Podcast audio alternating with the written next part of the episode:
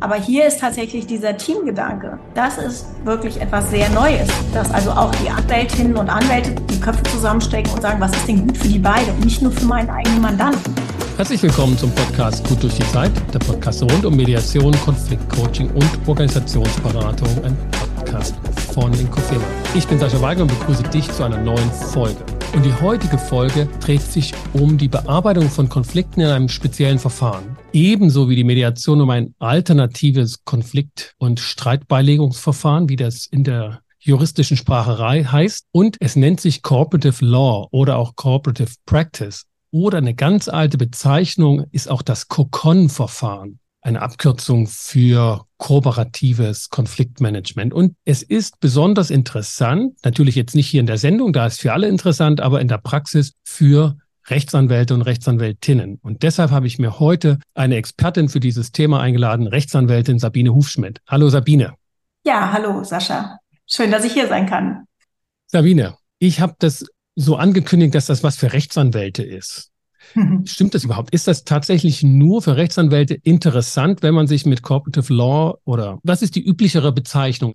Also in Deutschland ist es tatsächlich kooperative Praxis und kurz abgekürzt CP. In anderen deutschsprachigen Nachbarländern, wie zum Beispiel der Schweiz, wird beides verwendet. In Amerika nimmt man eben hauptsächlich CLP. Also in Deutschland ist aber CP die neue Bezeichnung, beziehungsweise so neu ist es ja auch nicht. Seit circa 15 Jahren gibt es in Deutschland kooperative Praxis, kam dann sozusagen zu uns. Und ich würde es gerne etwas abändern, deine Ankündigung. Also mhm. kooperative Praxis ist auf jeden Fall etwas für Mediatorinnen und Mediatoren. Und dieses nicht begrenzt begrenzt auf Rechtsanwälte. So ist das. Sonst setzt man, glaube ich, Dinge in den Kopf, die nicht der Wahrheit entsprechen. Und es ist tatsächlich im Moment so, dass es so scheint, dass die Anwältinnen und Anwälte das mehr oder weniger bedienen. Mhm weil es im Familienrecht sehr gut angenommen wird, gerade in Bezug auf die Kombination Mediation und anwaltliche Beratung. Da komme ich ja sowieso gleich nochmal hin, aber das schon mal vorneweg. Und es gibt aber sogenannte Fachpersonen. Und die sind zurzeit auch hauptsächlich und bisher nur vornehmlich im Familienrecht in Paarberatung oder auch mhm. Kindschaftssachen, also Kinderexpertinnen, Fachpersonen zu finden, aber auch durchaus schon in der Wirtschaft. Also das heißt Finanzexperten nicht nur in Familienkonflikten, sondern eben auch in Unternehmen oder Steuerexperten oder auch Fachpersonal in allen möglichen Gefilden. Das Wichtige, was alle gemeinsam haben, sind eben die Wege der Mediation beschritten zu haben als ausgebildete Mediatorin und Mediatoren und die zusätzliche Ausbildung in kooperativer Praxis. Und man wird dann sehen, welcher Grundberuf dazu befähigt, auch Fachperson zu sein. Dann müssen wir uns das Verfahren im Ganzen mal genauer angucken, um was es sich dabei handelt. Und wir bleiben bei dem Begriff kooperative Praxis, weil da wird schon gar nicht irgendwie deutlich, dass es ausschließlich auf Juristen oder Rechtsanwälte beschränkt ist. Da kommen ja auch gleich hunderte Fragen. Um was dreht sich es im Kern bei kooperativer Praxis, Sabine? Also der Kern liegt darin, und das bezeichnet eben die Kooperation. Also das, was man ja aus der Mediation kennt oder die Rolle als Mediatorin, Mediator, ist man neutral. Das heißt, die Medianten gehen dann nochmal zum Beispiel jetzt zu Fachpersonen. Das können Rechtsanwälte sein, das können Psychologen sein, das können Therapeuten sein, Pädagogen oder auch eben Finanz- und Bankexperten, weil man ja selber neutral ist. Und in der Mediation, jetzt an meinem Beispiel, als Anwältin für Familienangelegenheiten bin ich spezialisiert in dem Rechtsgebiet des Familienrechts und bin gleichzeitig Mediatorin und als kooperative Praxisanwältin suche ich mir dann eine Anwältin oder einen Anwalt, der das ebenso als Spiegelbild ist. Und wir bilden für die Mandanten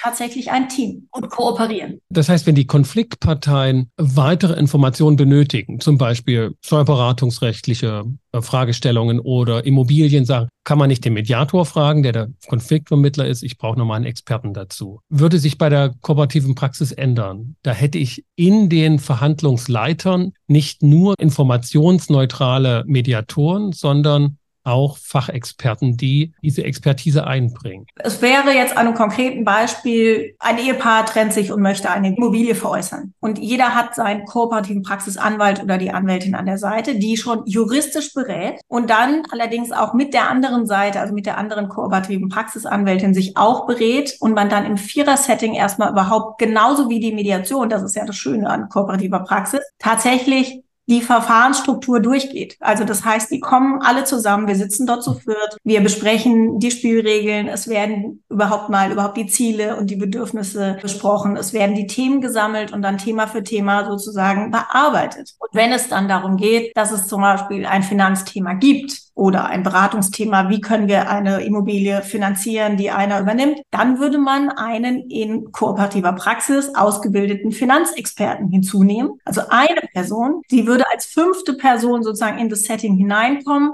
und ihre Expertise sozusagen zum Besten geben. Das geschieht auch in der Mediation oder auch in der rechtsanwaltlichen Beratung, dass wenn Experten gebraucht werden, werden sie hinzugezogen. Welches Problem wird damit gelöst, wenn man jetzt sozusagen als weitere Vorausbedingung kooperative Praxis anwenden will? Ich finde, es ist eine andere Herangehensweise. Ja, also in der Mediation startet man ja, um gemeinsam das alleine zu lösen und jeder sucht sich dann seine zusätzlichen Experten hinzu. Und in der kooperativen Praxis sind zunächst die kooperativen Praxis Anwälte diejenigen, die das Verfahren leiten und dann im Laufe des Verfahrens feststellen oder auch geäußert von den Mandanten oder Mandantin, man bräuchte nochmal Experten, dann wird eine Person dazu eingeladen. Also in der Mediation wäre es ja so, dass diese Person dann auch neutral wäre. Sie würde ja nicht sagen, das ist besser oder schlechter, oder ich gebe eine Idee rein. Mhm. Das wäre ja nur, wenn das dann von außen dazu käme, wenn man gar nicht im Mediationssetting diese Person hätte, sondern man würde dann ja die Medianten wegschicken und sagen, jeder holt sich jetzt mal den Rat bei der entsprechenden Expertise. Und in der kooperativen Praxis holt man diese Person tatsächlich hinein. Und diese gibt dann auch einen Rat und macht Vorschläge und arbeitet mit. Also man erweitert sozusagen das Team. Und es ist ein beratendes Team. Deswegen kooperativ. Ja, in Deutschland ist es so üblich, dass Mediatoren eine Neutralität pflegen, die jede Beteiligung in der Sache, auch jede Evaluation in der Sache ausschließt. Aber die kooperative Praxis kommt ja auch aus Amerika, ist sozusagen dort auch entwickelt und groß geworden. Und auch dort ist ja eher die Mediation weiter gefasst. Und dort ist eine evaluative Vorgehensweise, also dass man als Mediator auch Ideen bewerten darf und auch fachlichen Rat einbringen kann, nicht unüblich. Also was hat sozusagen die kooperative Praxis noch weiterentwickelt, was sie anders macht, dass sozusagen die Mediation nicht abdecken kann? Naja, du hast es gerade selber gesagt. Du hast gerade das Beispiel USA genannt, dass man dort über den Tellerrand geht und Bewertungen vornimmt, Vorschläge macht. Also ich bin ja selber auch Ausbilderin seit mehreren Jahrzehnten und äh, mache seit 25 Jahren Mediation und bin da recht konservativ, vielleicht um das so zu bezeichnen. Und ich halte mich tatsächlich vollständig zurück, auch wenn ich hin und wieder denke, ich habe so eine tolle Idee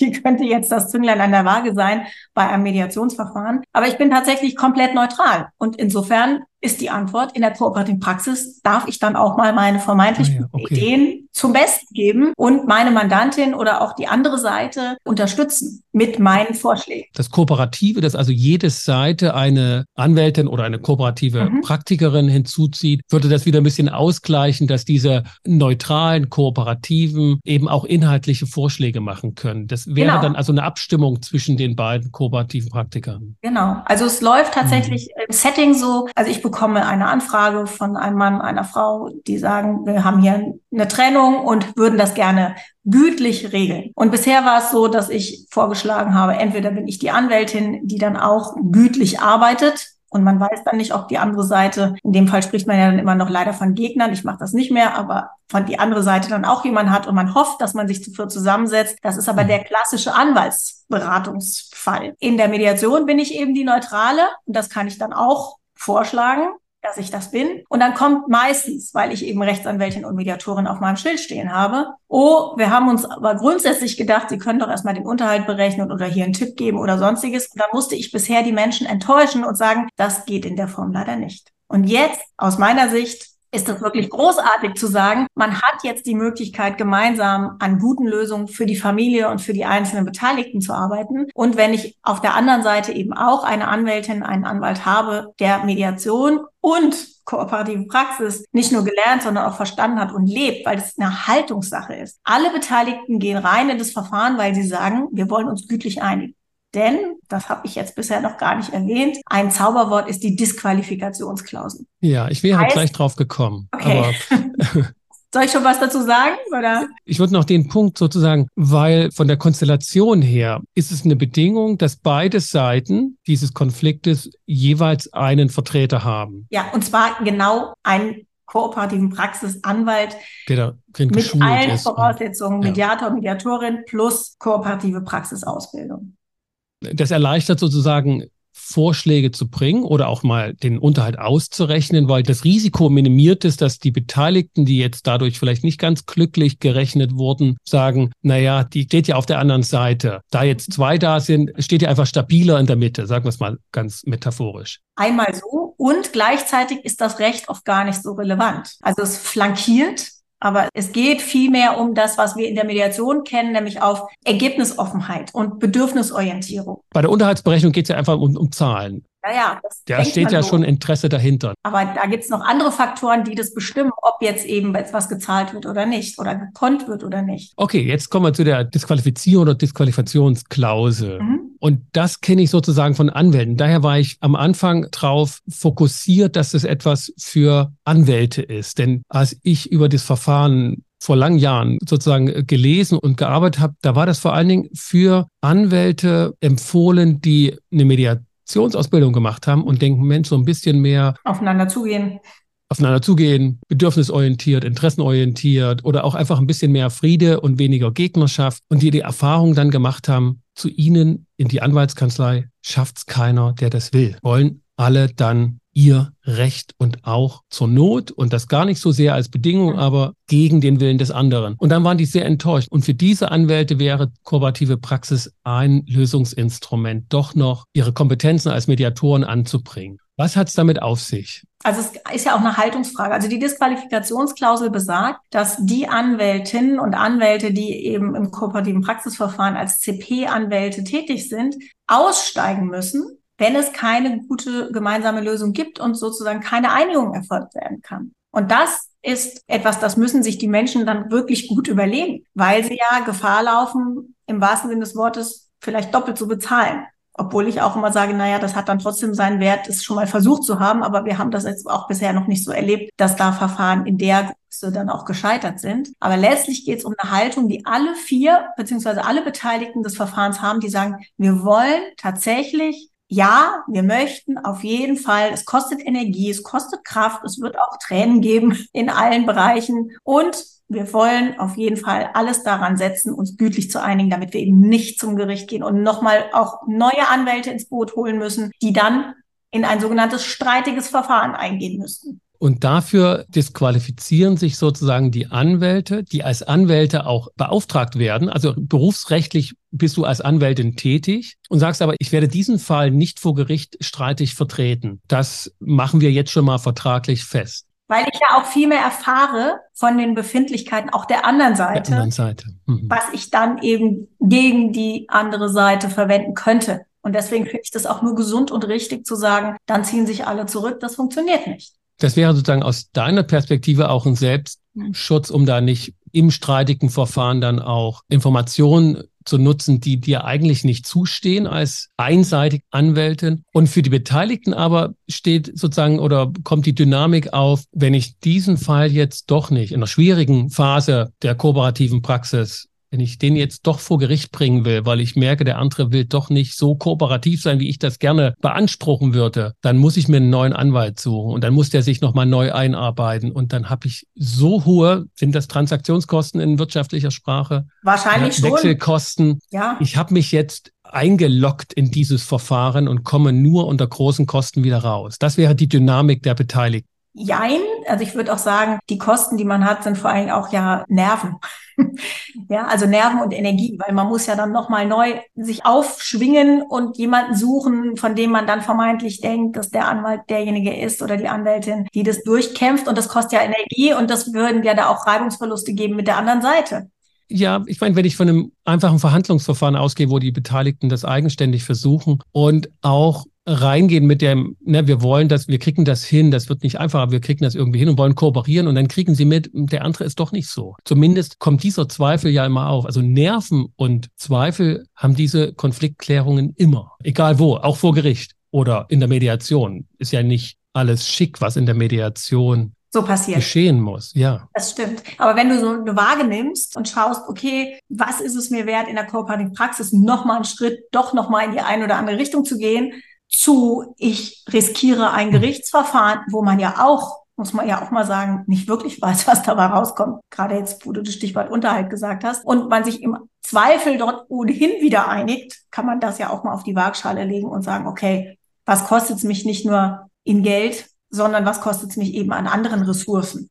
Da würde ich sagen, hat man die gleiche Fragestellung wie in der Mediation auch. Also was ist der Preis und was kriege ich auch raus? Die Erfahrung sagt ja eher, ne, das Mediationsverfahren ist viel zu riskant, weil unklar ist, was rauskommt. Also was wir ja gerne als Mediatoren mit Offenheit und Ungebundenheit ans Ergebnis setzen, ist ja für die Beteiligten ein Nachteil. Die wollen ja eher Klarheit und Sicherheit haben. Und die sind auch bereit, Nerven Arbeit auf sich zu nehmen, wenn sie wissen, am Ende steht ein Urteil, das Ding ist entschieden. Egal, ob es gut oder schlecht ist, aber ich bin dann wenigstens durch. Das ist ja tatsächlich eine Motivation, die die Leute eher zu Gericht bringt als in der Mediation. Weil in der Mediation halt unklar ist, wenn das jetzt schief geht oder wenn das doch nicht so ist, wie wir es uns gerne in die Hände hier schwören, was habe ich denn dann?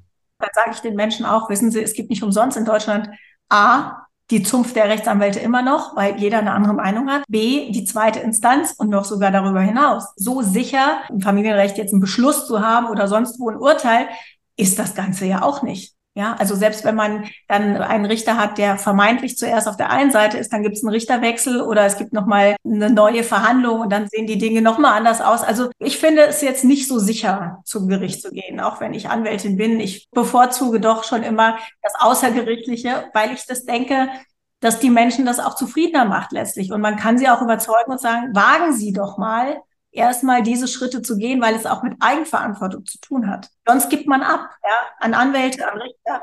Sicherheit gibt das Gericht nicht, dass ich, der klagt oder der beklagt wird und sagt, ich verteidige mich, dass ich darin Recht bekomme. Da bin ich völlig unsicher drin. Aber ich bin sicher, dass ein Urteil kommen wird. Das, das ist einfach klar. Das ist in der Mediation tatsächlich ein Problem, was ja auch die Evaluation von Mediation zeigt, dass das für die Beteiligten eher schwierig ist, zumal sie dort auch noch selbst gefordert sind. Das stimmt. Das ist auch nicht für jeden gedacht. Also auch die kooperative Praxis nicht. Ja, es ist schon etwas, was auch Kraft kostet und mhm. es bedeutet eben auch eigenes Engagement. Es ist nicht, ja. hier habt ihr Anwälte das mal und macht was draus. Deswegen bespreche ich das wirklich ausführlich mit den Menschen, die sich bei mir melden und sich dafür interessieren, dass ich sie in irgendeiner Art und Weise begleite. Und dann gibt ja. es eben diese drei Verfahren, die ich anbieten kann und sage zu jedem, was sind Vor- und mögliche Nachteile, was kann am Ende des Tages dabei rauskommen, was sind die Gefahren, mhm. aber auf der anderen Seite, was ist eben auch das Großartige.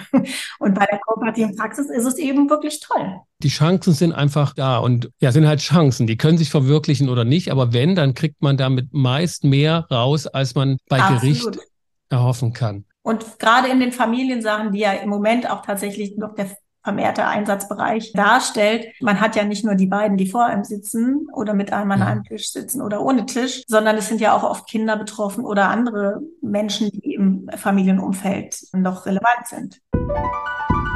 Vergiss nicht, jetzt eine kleine Bewertung abzugeben auf Apple Podcast oder auf dem Podcast-Catcher deiner Wahl. Vielen Dank. Wenn ich mir das im Ganzen anschaue, ist es ein voraussetzungsreiches Verfahren. Braucht zwei Anwälte, die in dem Bereich auch geschult sind. Also beide Konfliktparteien benötigen je eine Anwalt oder Anwältin. Die müssen darin geschult sein. Alle müssen irgendwie dieses Verfahren und wie du sagst, die Haltung nicht nur verstanden haben kognitiv, sondern auch verinnerlicht haben. Das Ganze wird von Parteien verlangt, die gerade im Konflikt sind und Anwälte aufgesucht haben, also ne, eher in Gegnerschaft stehen. Und die Chancen sind groß, dass man daraus was Gutes macht. Aber bei diesen ganzen Voraussetzungen, wie gelingt das in der Praxis? Also können diese Voraussetzungen geschaffen werden? Naja, ich mache es ja nahezu täglich. Also insofern kann ich nur sagen, ja. Und es gibt ja tatsächlich auch immer noch die Möglichkeit, sich in diesen Einzelsettings zu treffen. Ja, also es ist so, dass man anfängt, mit dem eigenen Mandanten das zu klären oder mit der Mandantin, hat ihre Frau, ihr Mann das eben auch auf der anderen Seite ein Pendant im CP, kooperativen Praxisanwalt, Anwältin. Und dann lernen sich auch die oder treffen sich die Anwältinnen. Im Moment ist es so, dass in Deutschland, ich sag mal, eine überschaubare Anzahl von kooperativen Praxisanwältinnen und Anwälten agieren, so dass ich auch bundesländerübergreifend arbeite, also mit allen möglichen CPlerinnen und CPlern, dass man da an einen Tisch kommt und erstmal vorbespricht, was brauchen die denn? Und dann trifft man sich wieder mit dem eigenen Mandant, mit der eigenen Mandantin, um dann ein gemeinsames Setting zu formulieren, wie man das eben auch in der Mediation dann kennt, wo alle zusammen sind und das tatsächlich strukturiert durcharbeitet. Und zwischendurch gibt es immer die Möglichkeit, Einzelgespräche zu führen mit dem eigenen Mandanten oder sich nochmal zu vertagen. Aber hier ist tatsächlich dieser Teamgedanke. Das ist wirklich etwas sehr Neues, dass also auch die Anwältinnen und Anwälte die Köpfe zusammenstecken und sagen, was ist denn gut für die beide und nicht nur für meinen eigenen Mandanten. Das ist denke ich mal, für Anwältinnen und Anwälte, denke ich mal auch so im Glauben, wie Anwälte normalerweise so ticken, etwas ganz Neues oder anderes wie viele Anwälte, also ne, wenn du jetzt so ein, eine Anfrage bekommst oder eine Klientin, die vielleicht noch nicht eben Mandantin ist, sondern guckt, was sind jetzt so die möglichen Wege, auf wie viele Kollegen kannst du da zurückgreifen aktuell? Und wo du hoffst, in Deutschland von, ich weiß nicht, wie viele Anwälte es in Deutschland gibt, ich glaube 50.000? Also Deutschland weiß kann oder ich nicht, aber so. Vielleicht sogar mehr da ich in Berlin und Bad Homburg, also in der Frankfurter Gegend äh, unterwegs bin, würde ich sagen, mhm. da sind so zwischen 12.000 und 14.000 Rechtsanwältinnen und Rechtsanwälte. Wenn ich mir die Bundesverbände anschaue, wie viele Mediatorinnen und Mediatoren gibt es, wie viele sind davon Anwälte? Also ich würde mal sagen, in Süddeutschland ist kooperative Praxis viel stärker vertreten, weil dort eben auch durch die Mailers sehr viel schon vorgearbeitet wurde in den letzten 15 Jahren. Hier in Berlin war ich vor drei Jahren, als ich anfing, noch mit einer anderen kooperativen Praxisanwältin zugange. Bin inzwischen selber aus Ausbilderin und wir haben gerade im letzten Wochenende zwölf neue kooperative Praxis, nicht nur Anwälte und Anwältinnen, sondern eben Fachpersonen ausgebildet. Also insofern, das wird jetzt wachsen. Ich habe gerade nachgeguckt, 165.000 Anwälte gab es am 01.01.2020. Wow. 2023. Das heißt, ihr müsst, um überhaupt in diesem Verfahren als kooperative Praktikerin tätig zu werden, ohnehin miteinander schon vor der Anfrage vernetzt sein und im Kontakt stehen, weil sonst ist, glaube ich, die Wahrscheinlichkeit, dass der gegnerische Anwalt auch das macht, eher gering.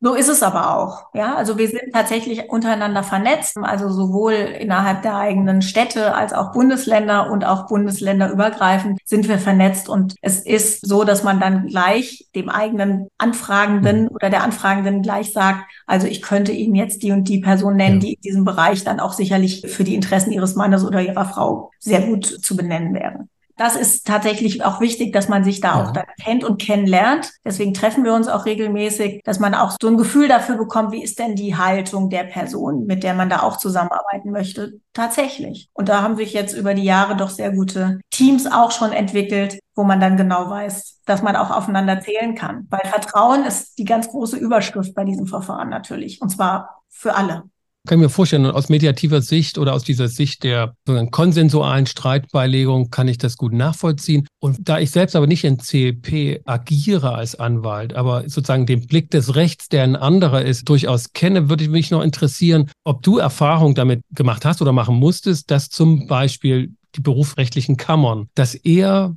mit Zweifel sehen, wenn da sozusagen Kooperation vereinbart wird mit der Grundlage, na ja, wir sorgten eigentlich dafür, dass Anwälte auf einer Seite stehen. Sie dürfen auch kein Doppelmandat übernehmen, darf nicht beide Seiten vertreten. Da kann ich mir vorstellen, dass das durchaus erstmal auf Skepsis stößt. Gibt es Erfahrung von deiner Seite, dass du da auch erst Aufklärungsarbeit leisten musst bei den, sag ich mal, klassischen Anwaltsperspektiven im Hinblick auf kooperative Praxis? Also ich habe jetzt schon mehrfach beim Anwaltsverein in Frankfurt am Main als auch in Berlin Berlin Vorträge oder Workshops gehalten. Natürlich wird es immer wieder auch in Frage gestellt, ob man nicht tatsächlich Interessensvertreter oder Vertreterin ist und das auch machen müsste. Und da kann ich dann nur sagen, mhm. ja, das wäre so, wenn ich klassische Anwältin wäre oder wir alle, die CP als Anwälte mhm bedienen, wenn wir das so machen würden. Aber es gibt ja nun mal die Regularien und es gibt ja auch die DVCP, das ist die Deutsche Vereinigung für kooperative Praxis, die sich schon vor 15 Jahren gegründet hat. Und da sitzen oder saßen alte Häsinnen und Hasen oder sogar noch länger, die gibt es jetzt seit über 20 Jahren. Das sind Rechtsanwälte und Rechtsanwältinnen vor allen Dingen, die die Formalien dort geprüft haben. Und das wurde auch schon rauf und runter mit den Anwaltskammern besprochen. Insofern vertraue ich darauf. Da ist jetzt auch beim Anwaltstag in Erfurt in zwei Wochen, wo ich auch als Referentin für kooperative Praxis sein werde,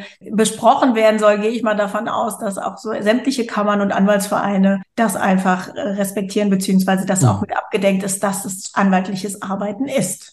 Da werden auch dort sozusagen die neuen Wege offen genau. gehalten und, und sind offen. Das ja. ist ja mit der Mediation nicht viel anders und genau. hat dort auch ja zu entsprechenden Anerkennungsdiskussionen geführt, dass eben man auch genau. als Anwältin Anwalt auch Mediatorin sein kann. Und inzwischen ist es ja auch in der Berufsordnung fest verankert, dass eben Mediation ja. zum anwaltlichen Handwerkszeug dazugehören darf. Ja. ja. Wenn man es denn gelernt hat. Das stimmt. Die Kammern sind die einzigen, die noch da härtere oder die zumindest sagen, also du darfst dich nur Mediatorin als Anwalt, wenn du ein bisschen was geleistet hast. Genau. Das ist sozusagen eher ein Nachteil für Anwälte. Aber ich denke mal, dass Menschen ganz schnell merken, ob jemand in Mediation irgendwie affin ist oder weiß, wovon er spricht oder ob es dann doch eben in Anführungsstrichen klassisches nur Verhandeln sein wird. Da mache ich mir jetzt ehrlich gesagt überhaupt keine Sorgen, dass das Konkurrenz wäre, dass jemand sich einfach so nennt und dann das versucht anzubieten wäre momentan bei den Zahlen, die Mediation zur Verfügung stellt oder die das abruft, auch eher verschenkte Liebesmühe. Da gibt es andere Felder. Ich denke halt, dass Mediation oder sämtliche Berufsgruppen, die Mediationsausbildung haben, da höre ich oft als Ausbilderin eben, ja, wir haben gar nicht so viele Fälle und ich weiß gar nicht, wie ich hm. das einsetzen soll. Und dann kommt aber doch raus, dass die Mediatorinnen und Mediatoren eben durchaus schon mit einer ganz anderen Haltung und mit diesem mediativen Kommunikationsstil einfach ab jetzt durchs Leben geht, so dass sie das eben doch sehr wohl nutzen und auch als Anwalt, der ihnen jetzt keine klassische Mediation dann macht, natürlich das Verfahren wunderbar nutzen kann, auch in seinem hm. Anwalts. Ja, ich meine, da, da sprichst du ja wirklich eine Differenz an, die sowohl den Mediatoren zwar klar sein kann, aber die in der Evaluation von Mediation schlichtweg keine Bedeutung hat. So ist das. Und deswegen so. finde ich auch die Evaluation ziemlich schwierig zu deuten, mhm. weil ja gar nicht die Hintergründe noch tatsächlich weiter erforscht sind.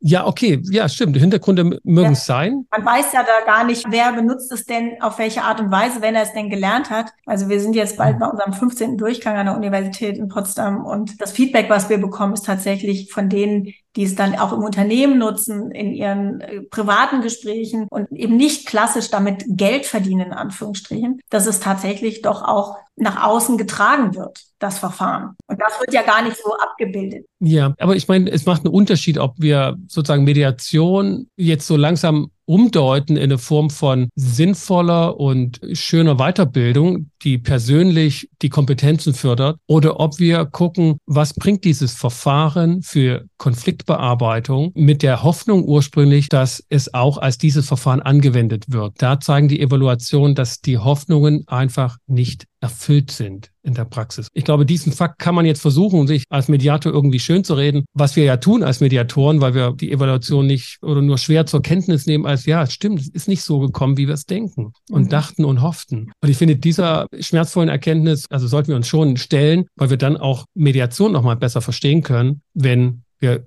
zur Kenntnis nehmen, das wird nicht so gebucht und gewollt, wie es ursprünglich gedacht war. Da könnten neue Erkenntnisse entstehen. Ja, ehrlich gesagt finde ich, sind das keine neuen Erkenntnisse, weil es doch bei den meisten daran hakt, dass sie sich finanziell einfach schlichtweg nicht leisten können. Seit ich Mediatorin Konfliktparteien bin, meinst du? Ja, die Konfliktparteien. Ich glaube, es wird viel stärker gewollt, als es tatsächlich gebucht wird oder genutzt wird. Also in, im privaten Umfeld, ich meine jetzt tatsächlich dann familienrechtlichen Kontexten oder auch arbeitsrechtlichen Kontexten, mhm. ist schlichtweg, dass sich die Menschen das nicht leisten können und plädiere seit Jahrzehnten dafür, dass es endlich eine Mediationskostenhilfe im Sinne der Verfahrenskosten oder Prozesskostenhilfe gibt, weil ich glaube, dann wäre Mediation tatsächlich eine Option für Menschen, mhm. das auch zu nutzen. Und das ist eben noch nicht auf den Weg gebracht. Ich meine, es war doch dieses Pilotprojekt in Berlin im Familienrecht. Genau, aber das ein kann ein paar Jahre trotzdem, her. Also mir geht es darum, normalerweise, wenn man zum Anwalt geht, bekommt man einen Beratungshilfeschein, wenn man sich das nicht leisten kann. Das heißt, bevor ich überhaupt ans Gericht gehe, darf jemand, der zu wenig Geld hat, sich Rechtsrat holen, weil das eben zum System gehört.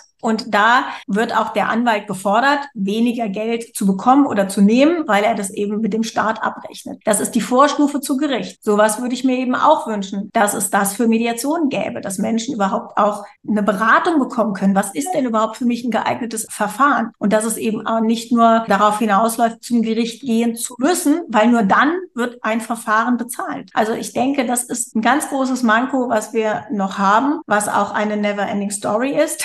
Ja, ich glaube sehr entschieden, ne, dass es die nicht geben wird, die Mediationskosten. Ja, und das ist traurig. Nur auf deine mhm. Frage oder warum es in diesen Umfragen oder auch bei den Evaluationen das Ergebnis ist, dass es nicht so genutzt wird, kann ich nur sagen, ja, wenn die Finanzierung an vielen Stellen besser gesichert wäre, dann würde es auch mehr genutzt werden, weil es im Moment nur von Menschen genutzt wird, die sich das leisten können, weil sie Geld haben. Und bei Unternehmen, also ich bin auch Wirtschaftsmediatorin, ist es so, dass die Unternehmen, die verstanden haben, dass sie damit unheimlich viele Kosten sparen können, wenn die Belegschaft sich nicht mehr um den Streit von Frau Meier und Herr Müller kümmern müssen oder auch von anderen, wenn der beigelegt ist, dass es dann viel friedlicher zugeht und die Menschen tatsächlich arbeiten, dann wird auch Mediation gebucht. In der Wirtschaft ist es dann, weil sich das oft die Unternehmen auch leisten können, viel stärker schon im Vormarsch als in anderen Verfahren. Und die kooperative Praxis ist eben auch noch ein Verfahren, das muss man eben auch sagen, das muss man sich dann auch erstmal leisten ja. können. Das bringt uns nochmal in andere Diskussionsfelder und ein bisschen weit weg von der kooperativen Praxis. Ich habe da schon andere Meinung dazu oder andere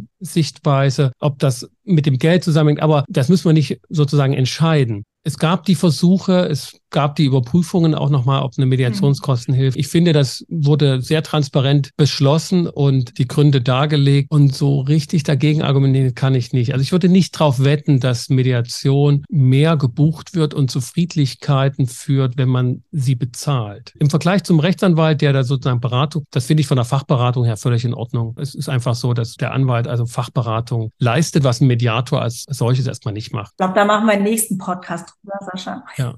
Müssen wir wahrscheinlich machen. Holen wir noch ein paar Kollegen dazu. Und ich habe das auch schon in anderen Episoden stärker nochmal angesprochen. Was ist Mediation? Wie muss es auch angesprochen werden, dass es gebucht wird? Also, da machen wir, Sabine. Zur kooperativen Praxis noch. Gibt es Punkte, die wir nicht angesprochen haben oder die einfach dir wichtig sind, die in dem Bereich arbeitet, die aus bildet darin und damit auch nochmal andere Diskussionen auch führt mit den Ausbildungskandidaten, die natürlich das auch prüfen, ob das in ihr Arbeitsfeld passt. Was muss man noch wissen, wenn man sich so mit kooperative Praxis beschäftigt? Also sind ja jetzt zwei Fragen in einer. Also genau. diejenigen, die es gerne werden möchten, kann ich sagen, ich komme mir so ein bisschen vor wie damals, als die Mediation noch nicht mal das Laufen lernte, sondern in den Kinderschuhen steckte. Das ist jetzt kooperative Praxis, ist im Grunde Pionierarbeit. Aber wir haben es leichter, weil viele eben schon Mediation kennen und man daher das Verfahren viel leichter erklären kann. Also was dann passiert in der kooperativen Praxis, wo man die Elemente der Mediation wiederfindet und die des anwaltlichen Handels oder eben auch der Fachperson, wie man die mit einbeziehen kann. Und es hat so etwas von Kochener Modell. Ja, also früher,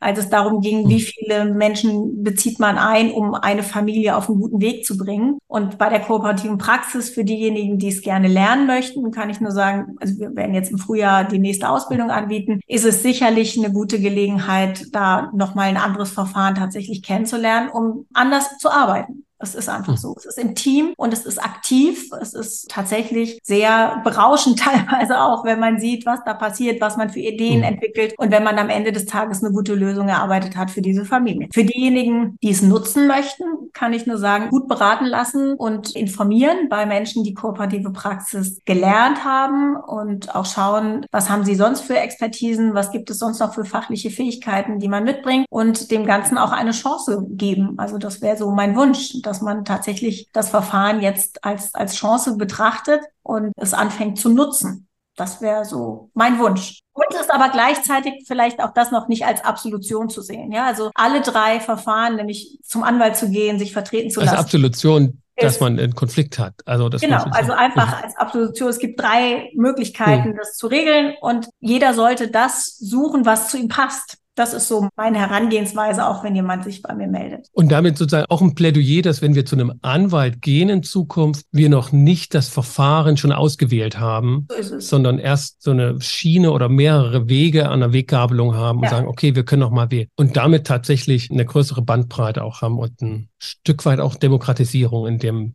ganz klassischen Sinne Fall. des Wahlrechts jedes Verfahren hat ja seine Berechtigung, in Anführungsstrichen. Es gibt ja Menschen, die sind eben nicht in der Lage, eigenverantwortlich so stark für sich einzutreten. Aus welchen mhm. Gründen auch immer. Und da ist es aus meiner Sicht dann auch zwingend, dass man sagt, gut, dann ist das eben eine Person, der man raten würde, wir machen das im klassischen Anwaltssetting oder wenn ich es nicht machen würde, dass ich sage, suchen Sie mal eine Anwältin, einen Anwalt, der das dann mit Ihnen zusammen machen kann. Also auch ohne Gram, sondern positiv, dass man sagt, ja, und auch da kann man ja oder sollte man ja außergerichtlich versuchen, sich zu einigen. Es ist nur dann tatsächlich anderes Setting, dass man im letzten Ausweg eben doch noch zum Gericht gehen kann. Also diese drei Verfahren sind aus meiner Sicht Mitbewerber und keine Konkurrenten. Okay, das lasse ich so stehen zum Abschluss. Sabine, vielen Dank für den Einblick in die Praxis sozusagen von kooperativer Praxis. Das als zusätzliches Verfahren sozusagen nicht nur für Anwälte, das nehme ich heute wirklich als neue Information mit, sondern auch für anwaltsfremde Berufe, die dann sogenannte Fachpersonen sind. Ja, genau. Psychosoziale Berufe, mhm. Pädagogen in der Wirtschaft, Finanzexperten, mhm. Steuerberater. wie gesagt, die Basis, wo wir alle gemeinsam sind, ist die Mediation und alles andere kann dann auch dazukommen. Das macht es eben aus, das ist Interdisziplinarität, das ist die Vielfalt, die es dann auch bunt macht und das finde ich persönlich wirklich großartig. Vielen Dank und alles Gute auch mit den weiteren Projekten, die da mhm. für dich aufscheinen. Ja, Sabine. Vielen Dank Gute. und dann noch Ciao. schöne Restwoche. Tschüss. Ciao. Das war mein Gespräch mit Sabine Huchschmidt, Rechtsanwältin, kooperative Praktikerin und Mediatorin. Und ich habe mich mit ihr über diese Verfahrensform zur Bearbeitung von Konflikten unterhalten, die bekannt ist unter dem Titel Kooperative Praxis und seine Ursprünge in Amerika hat, ähnlich wie die Mediation. Und die Gemeinsamkeiten sind auch deutlich geworden, sowohl was die Voraussetzungen angeht auf personeller Seite, als auch was Rahmenbedingungen sind, damit dieses Verfahren durchgeführt werden kann. Dir hat diese Episode gefallen? Dann hinterlass doch ein Feedback auf Apple Podcast oder Google Business. Sag deinen Freunden und Kollegen Bescheid, dass hier im Podcast zu Mediation, Konfliktcoaching und Organisationsberatung gesprochen wird mit Experten und Wissenschaftlerinnen, die sich mit dieser Materie befasst haben. Für den Moment bedanke ich mich, dass du wieder mit dabei warst und verabschiede mich mit den allerbesten Wünschen. Bis zum nächsten Mal. Komm gut durch die Zeit. Ich bin Sascha Weigel, dein Host von Inkofema, dem Institut für Konflikt- und Verhandlungsmanagement in Leipzig und Partner für professionelle Mediations- und Coaching-Ausbildungen.